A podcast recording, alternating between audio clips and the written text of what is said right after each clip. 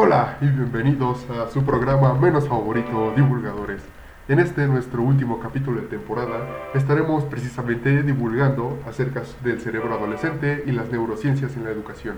Para ello contamos con inexpertos en la materia que son Valentín, Shirley, Fernando, José y yo, su moderador Enrique. Para comenzar vamos a hablar un poco de el desarrollo cerebral, su anatomía y un poco de sus un poco de su funcionamiento. ¿Podrías hablarnos un poco de esto, Valentín, por favor? Hola, ¿qué tal? ¿Cómo estás, Enrique? Buenas noches a todos los que nos están escuchando desde su podcast favorito. Eh, sí, yo te quería hablar un poco acerca de la anatomía del cerebro. Eh, el cerebro, como bien sabemos, pues es un órgano que está en constante desarrollo, eh, también evoluciona con el tiempo. Eh, el cerebro forma parte importante y fundamental del sistema nervioso, eh, que el sistema nervioso a su vez maneja lo que conocemos como impulsos. A su vez, cuando hablamos del cerebro, sabemos que este se, se divide en dos hemisferios. el hemisferio derecho y el hemisferio izquierdo, lo cual se divide en cuatro lóbulos, lóbulo frontal, lóbulo parietal, lóbulo temporal y lóbulo occipital. Me parece muy importante lo que mencionas, José, ya que en el lóbulo temporal su ubicación es encima de las orejas, eh, el cual tiene un papel muy, muy importante y fundamental eh, al reconocer sonidos y también está asociado con la memoria. Por otro lado, eh, en la otra extremidad tenemos justo detrás de la frente los lóbulos frontales que se hacen cargo de un centro de control, un centro de control ejecutivo que se hace cargo de la parte racional del cerebro y también pues ejecuta las acciones. Tenemos el occipital que es en la parte posterior. Eh, este lóbulo se encarga principalmente de las funciones visuales y de percepción. Eh, también tenemos por último parietales. Su función es en, en el cuerpo de orientación en el cerebro y también por supuesto de la parte sensorial. Las células que contiene el cerebro eh, son conocidas como neuronas eh, las cuales se conectan entre sí para intercambiar información. A esta conexión eh, como sinapsis. Eh, en la sinapsis existen acciones, eh, así se llama de hecho, acciones. Estas acciones se encargan de enviar y recibir señales entre las diferentes neuronas que existen en el cerebro.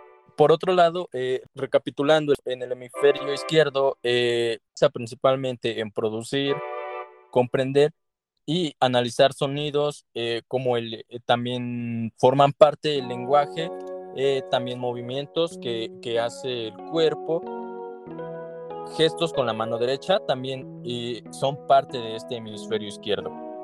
Y por el otro lado tenemos el hemisferio derecho, que es la percepción de los sonidos y la percepción táctil que tenemos en el cuerpo. Las evoluciones del cerebro se dan de tres maneras. Estas fases, el cerebro triuno. En el, en el número uno encontramos el cerebro reptiliano, que prácticamente eh, está hecho para sobrevivir. Pues eh, de acuerdo a estudios analizados, nos dice que cuida el territorio y se dan impulsos de manera que sean instintos. De esta manera nos brinda eh, confianza y se ubican jerarquías, ¿vale? Entonces, por otro lado, también más adelante tenemos el cerebro límbico, en donde se dan neurofunciones. Es decir, que existe un estímulo que se une con sensaciones de placer o dolor del cerebro reptiliano, pero a esto adjuntando las emociones. Y por último tenemos el cerebro neocórtex, ¿ok? En el cerebro neocórtex encontramos los pensamientos de análisis, tantito ahí, Valentín. Eh, realmente el cerebro triuno tiene mucha importancia y bien lo comentaste este, en, la primera parte del cerebro reptiliano. Realmente esta, es, este, esta parte del cerebro es considerada como un- una estructura ancestral ¿sale? que regula nuestras funciones vitales.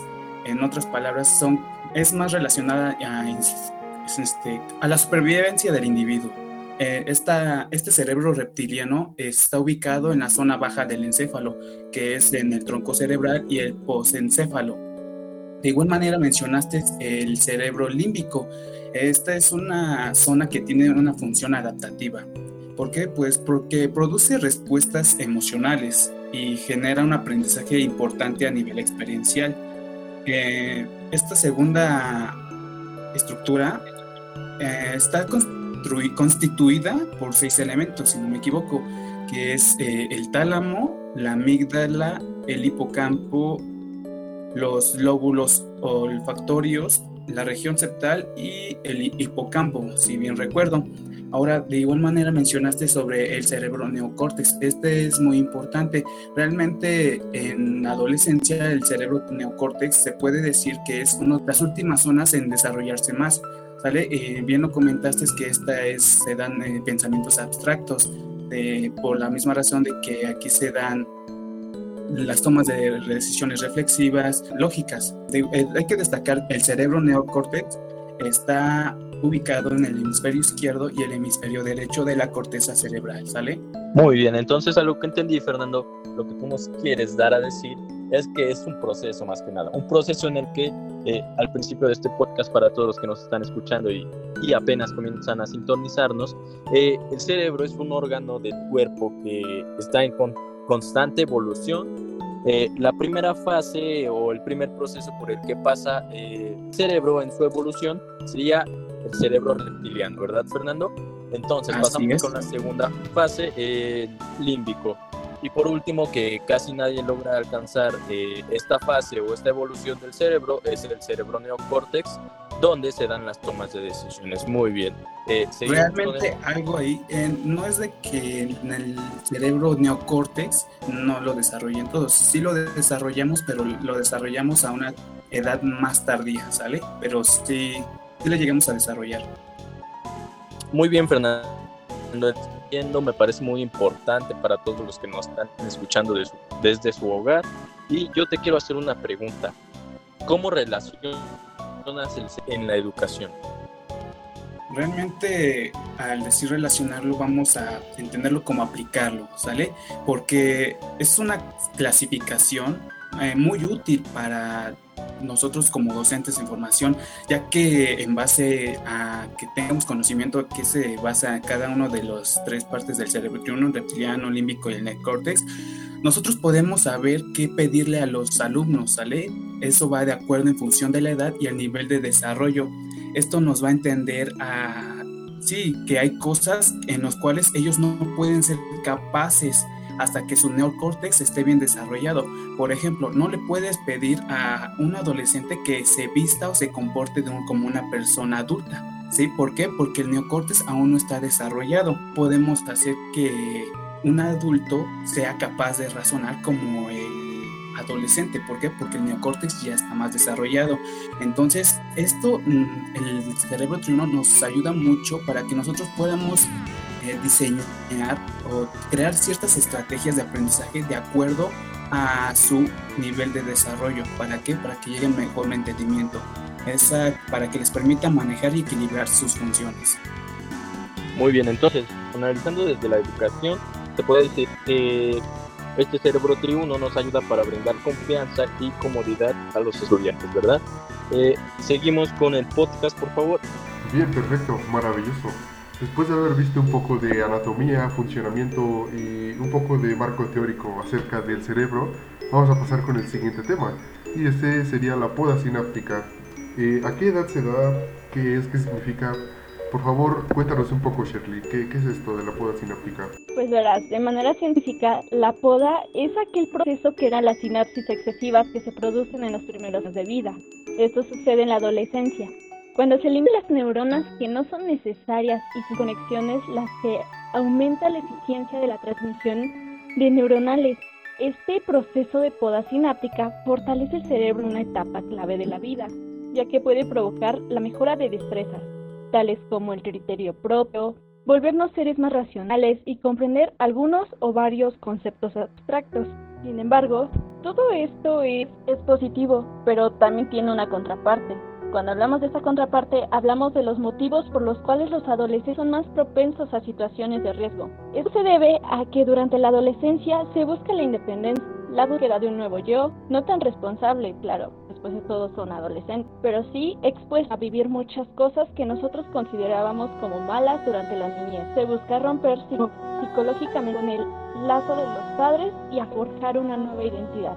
Esta nueva fase de aprendizaje en la que el adolescente empieza a asumir riesgos, a generarse una perspectiva de las cosas o en otras palabras forjar su moral, nos preguntamos ¿por qué hice esto? Vimos al pasado, pues podemos decir, ok, comprendo que busca mi independencia, mi separación de los padres, pero entonces ¿por qué mi cerebro era tan analítico, sin, sin ganas de hacer algunas cosas, tan flojo? Le podemos echar la culpa a la dopamina y a melatonina Verá, la dopamina es una sustancia química muy extraña, la cual se encuentra en algunas partes del cerebro. Está la parte externa del cerebro. Su función o efecto durante la adolescencia es el generar el criterio, vernos seres más racionales y comprender algunos varios conceptos abstractos. Por otro lado, la melatonina es la hormona que se libera de noche. Este tiene un efecto en la, la adolescente llamado vigilia, es decir, genera la dificultad para levantarse por las mañanas, tener sueño todo el día e insomnio por la noche. Esto es en cuanto a esta fase de poda. Muy bien, Shirley. Entonces, ¿podríamos definir la poda sináptica como el recorte de conexiones sinápticas? Conexiones que se hicieron con acciones, es decir, que contienen cierta información que se está yendo al olvido. Eh, eso sería resumiendo lo que es la poda sináptica. Recordaba que la empresa donde yo tuve la fortuna de trabajar. Obviamente no voy a decir nombre, no queremos que haya un copy podcast, así que entonces esta poda sináptica sería como el recorte de personal que alguna vez me tocó ver en esta empresa. El recorte personal en este caso es el recorte que ya no necesita, pero en el momento, como tú lo mencionabas, en un momento de riesgo o, de felicidad, eh, ya no se sabe cómo activar esta información o cómo recuperar esta información. Estamos un poco desorientados cuando nos encontramos en una situación de Realmente lo que comentan es muy interesante. Ahorita analizando más la poda sináptica, voy a relacionarlo con la película de Intensamente. No sé si recuerden las esferas grises que se van, esas pueden ser como que las neuronas o conexiones que se desechan, que ahora vienen, vamos a llamarla nuevas experiencias, nuevas conexiones para un sí, una nueva adaptación. Muy bien, Fernando, me parece interesante tu aportación, ya que eso es lo que también vamos a estar analizando más enfrente o más adelante del podcast para que se queden escuchándonos, ¿va? Eh, lo que vamos a analizar se llama plasticidad cerebral. En esta plasticidad cerebral, como lo menciona Fernando, eh, abre las ventanas de conocimiento. De hecho, ese es el objetivo de la poda sináptica, abrir nuevas ventanas de conocimiento y de aprendizaje, donde ahí es el papel de la neuroplasticidad, de la plasticidad cerebral. ¿Por qué? Porque estas nuevas ventanas de oportunidad abren el conocimiento a reestructurar lo que ya sabemos, lo que ya hemos reunido anteriormente, desechando lo, lo menos importante o lo que creemos que es menos importante y lo acomodamos dentro de la información que ya tenemos, ¿vale? Bien, una vez que conocemos eh, mucho mejor qué es una poda sináptica, a qué edad se da y qué es lo que implica, eh, vamos a continuar con qué es un neurotransmisor, su importancia, la importancia de la dopamina y cómo esta influye en el aprendizaje. Te escuchamos, Fernando, por favor. Claro que sí, bueno, pues los neurotransmisores, vamos a llamarlos simplemente, no, perdón por la palabra, simplemente realmente son, es su nombre, vamos a decir, son sustancias, ¿sale? Estas sustancias son encargadas de llevar señales entre neuronas. Eh, ¿Cómo se da estas señales entre neuronas? Eh, pues bien lo habían comentado, se da a través de la conexión neuronal llamada sinapsis, que cómo se da la sinapsis, se da entre la conexión de las dendritas de una neurona con otra neurona, ¿sale? Entre los neurotransmisores como comúnmente se conocen, que existen como por ejemplo la serotonina, la acetilcolina, eh, que considero yo realmente que, y digo que es importante porque tiene que ver con el aprendizaje y la motivación. esta me estoy refiriendo, esta sustancia química me estoy refiriendo a la dopamina. ¿Por qué es importante? Bueno, realmente lo considero importante porque en base a eso se da el logro, la motivación y una gran exploración para adquirir ciertos nuevos conocimientos. Eh, ¿Cómo se puede dar eh, o cómo se libera esta dopamina? Primero hay que tener en claro algo, que realmente esta sustancia química tiene que ver con el placer y el dolor y se va a liberar generando como consecuencia o respuesta eh, ver estímulos agradables, generando una conducta en la persona, ya sea positiva o negativa. Dentro del aprendizaje es importante la dopamina, ¿por qué? Porque nos ayuda a abrir nuestra mente, a, a, a ser más explorador.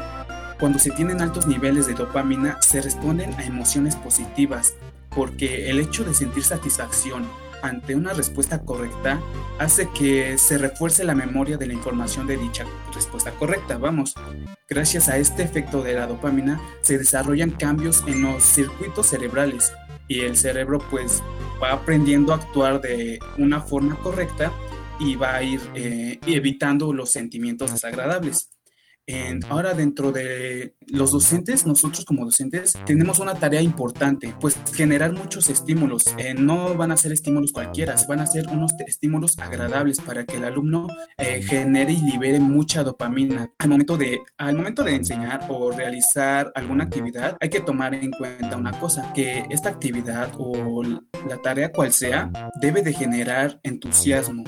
La motivación es muy importante y cierta curiosidad, ¿sale? Para que el adolescente pueda adquirir un conocimiento claro.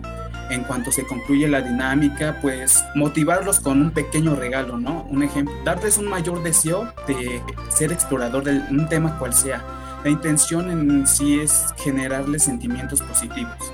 Fernando, me parece que acabas de tocar un punto clave, eh, que en la educación, eh, como tú, existe la dopamina, ¿vale? La dopamina en que nos ayuda en la educación, tú mismo lo mencionaste, a crear estímulos para mejorar el aprendizaje, ya sea por parte del estudiante y por parte del docente. Eh, me parece que parte más importante de esto o lo más significativo de lo que tú nos estás diciendo. Para la audiencia, el papel docente también es dar esa motivación, motivar a los alumnos a aprender, motivar a los alumnos a favorecer su memoria. Es un proceso muy importante de las neurociencias. Saber cómo el docente va a realizar esta acción es parte de lo que estamos analizando hoy en el podcast. Si tú te dedicas a la educación y eres maestro, quédate y sigue echando este podcast. Uno de los problemas con los que me encuentro más frecuentemente en estos días de pandemia, eh, pues es, es básicamente estar en contacto con la gente, lo cual atrae gérmenes, ácaros y entre otras bacterias. Te lo juro, yo, yo estaba en el 2005 parado afuera de mi casa y te lo juro que vi un maldito ovni, lo vi así en el cielo. Tu tapabocas te hace sonar como retardado mental. ¿Acaso sientes que tu tapabocas te quiere provocar la asfixia? ¡Basta! Porque tú lo pediste, Tapaosikovni. ¡Qué manera de proteger la verdad! Cuenta con protección en triple acción. Uno, nada de asfixias. Dos, te das a entender. Oh, gracias por preguntar. Sí, es verdad. Está increíble esta claridad. No pensé que el abuelo fuera a tener razón, pero mira, estoy hable, hable, hable, hable y se me entiende todo. Lo recomiendo mucho. Tres, aporta gran estilo. Consíguelo, el link está en la descripción y recuerda como decía mi abuelo, para proteger la verdad, nada mejor que Tapa Osikovni. Porque tú lo pediste. Tapa Osikovni. Y como decía mi abuelo, para proteger la verdad, nada mejor que Tapa Osikovni. Fet Merch. Bien, magnífico. Para continuar con nuestro pequeño podcast, seguiremos dándole la palabra a José, que nos hablará un poco de la plasticidad cerebral. Adelante. Bueno, si bien la plasticidad cerebral se refiere a la capacidad del sistema nervioso para cambiar su estructura y el funcionamiento a lo largo de su vida, como una reacción a la diversidad de su entorno. En este sentido, la neuroplasticidad permite a las neuronas regularse tanto anatómica como funcionalmente. Conexiones sinápticas. ¿Qué son las conexiones sinápticas? Son las transiciones de impulsos nerviosos entre dos neuronas. Se establecen normalmente entre, entre parte del, del terminal de una zona y el cuerpo de las dendritas de una neurona. ¿Cómo influye en el aprendizaje? Bueno, en la capacidad que tiene la estructura cerebral eh, para modificarse con el aprendizaje, dependiendo fundamentalmente de dos factores, la edad y la experiencia de vida. En este sentido, es una herramienta que nos ayuda a la adquisición de capacidades cognitivas. Por lo tanto, este tiene la, de, la facultad de moldear nuestro cerebro para que logre adquirir nuevos aprendizajes, pudiendo asemejarse a los efectos de, de un ejercicio físico. La neuroplasticidad. Un ejemplo sería la estimulación intelectual, de vista, no utilizar la mano, escribir pues una actividad física y descubrir nuevos caminos, de acuerdo a, a lo que te propongas. Gracias. Bien, una vez que conocemos acerca de la plasticidad cerebral, vamos a irlo asociando un poco más a los adolescentes y las escuelas. Vamos a hablar un poco acerca de las emociones de los mismos.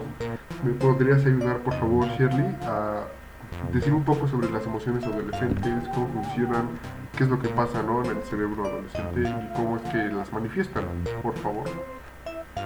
Claro, este, pues verás, como anteriormente lo veníamos mencionando, el desarrollo del pensamiento es el hecho que determina todo lo demás, ya que comienza a ser más loco, más abstracto, más hipotético y más reflexivo o metacognitivo digamos que comienzan a desarrollarse las estructuras neuronales. En cambio, un niño puede hablar de las emociones, pero las percibe a partir de los comienzos exteriores como la risa, el llanto, mientras que el adolescente comienza a experimentar sentimientos más complejos, que a su vez intensos y claros resultan más desbordantes. El concepto que se da las emociones es que son una serie de reacciones del organismo ante acontecimientos externos e internos cuya finalidad es la adaptación del medio propiciada por la regulación biológica y el desarrollo de la prefrontal. De lo anteriormente mencionado, el desarrollo de la identidad está directamente ligado a la forma de asumir emociones y y el resto de los seres humanos. Por ello, encontramos sentido al promover la educación emocional en la adolescencia desde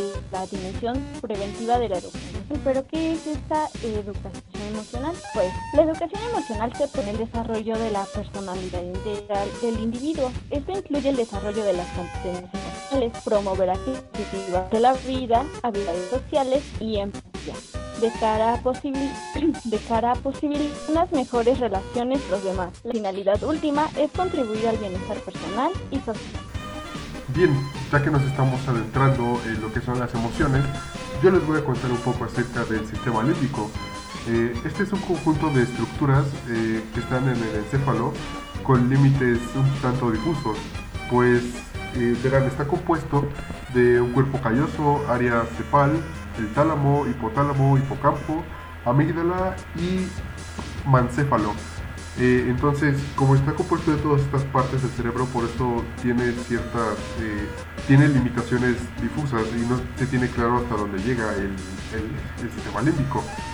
Eh, tiene que ver con la aparición de los estados emocionales o con aquellos que pueden entenderse por instintos. Si usamos este concepto en su sentido más amplio, el miedo, la felicidad o la rabia están asociados directamente a estos instintos y a su vez al sistema límbico. Así pues, en el centro de la unidad del sistema límbico están las emociones. Aquello que vinculamos con la irracional, por cierto. Eh, dentro del aprendizaje, el sistema límbico es muy importante, pues gracias a las emociones positivas que eh, un docente o nosotros como docentes generamos, ayuda a que los alumnos aprendan de forma más rápida y eficiente pues cuando están de por medio emociones positivas o estímulos positivos como ya se venía mencionando, el aprendizaje es mucho más guiado y es mucho más eh, significativo. De hecho hay una teoría alrededor de todo esto que se le llama aprendizaje significativo, que actualmente se está aplicando en las aulas. Por último, quisiera rescatar las neuronas.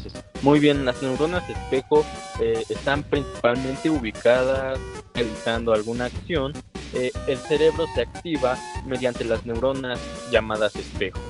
Muy bien, mediante estas neuronas llamadas espejo asimilan la acción, entonces, tal como lo sería un reflejo, imita la acción y movimiento, pero de manera mental.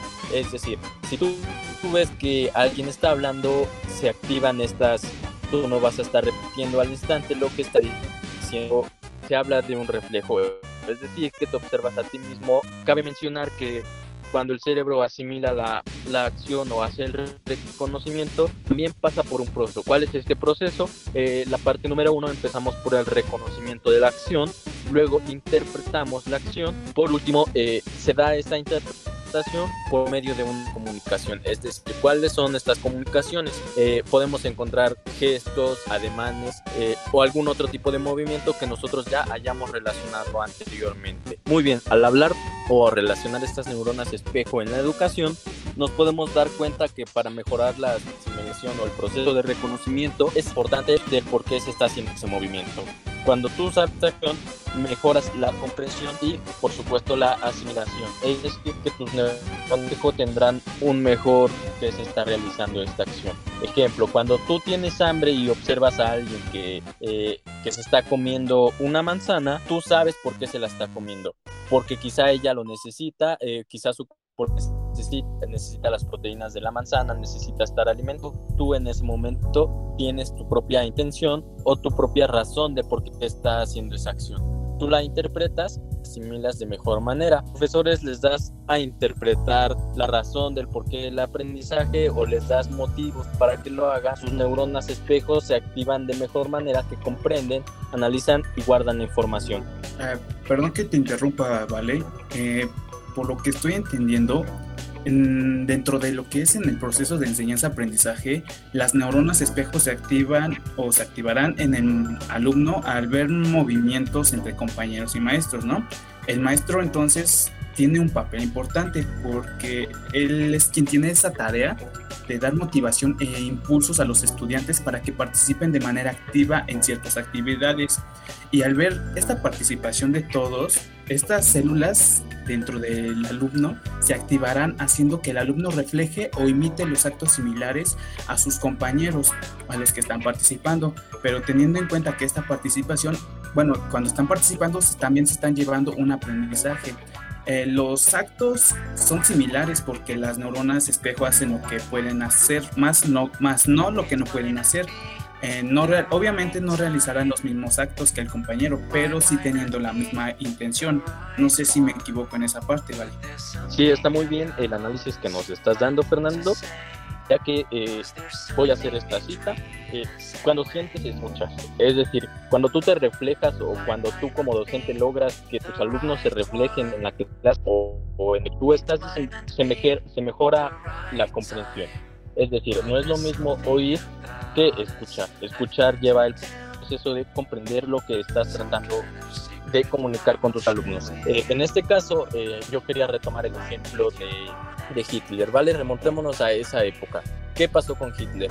Hitler, eh, su mejor cualidad era que podía persuadir a los que lo estaban escuchando, a los que lo veían, podía tantía para que ganara más seguidores, ¿ok? Entonces, ese fue el punto fuerte y la clave de Hitler o, era un era un maestro haciendo que activaran sus neuronas sus neuronas de espejo lo cual con lo cual lograba persuadir a las personas que lo seguían ese es un claro ejemplo que yo eh, estaba analizando mientras venía camino al podcast eh, perdón de nuevo si te llego a interrumpir ahorita vale eh, pero estas neuronas espejo creo yo que tiene relación con la empatía ¿Por qué? Porque se reflejará en la manera de sentir de una persona.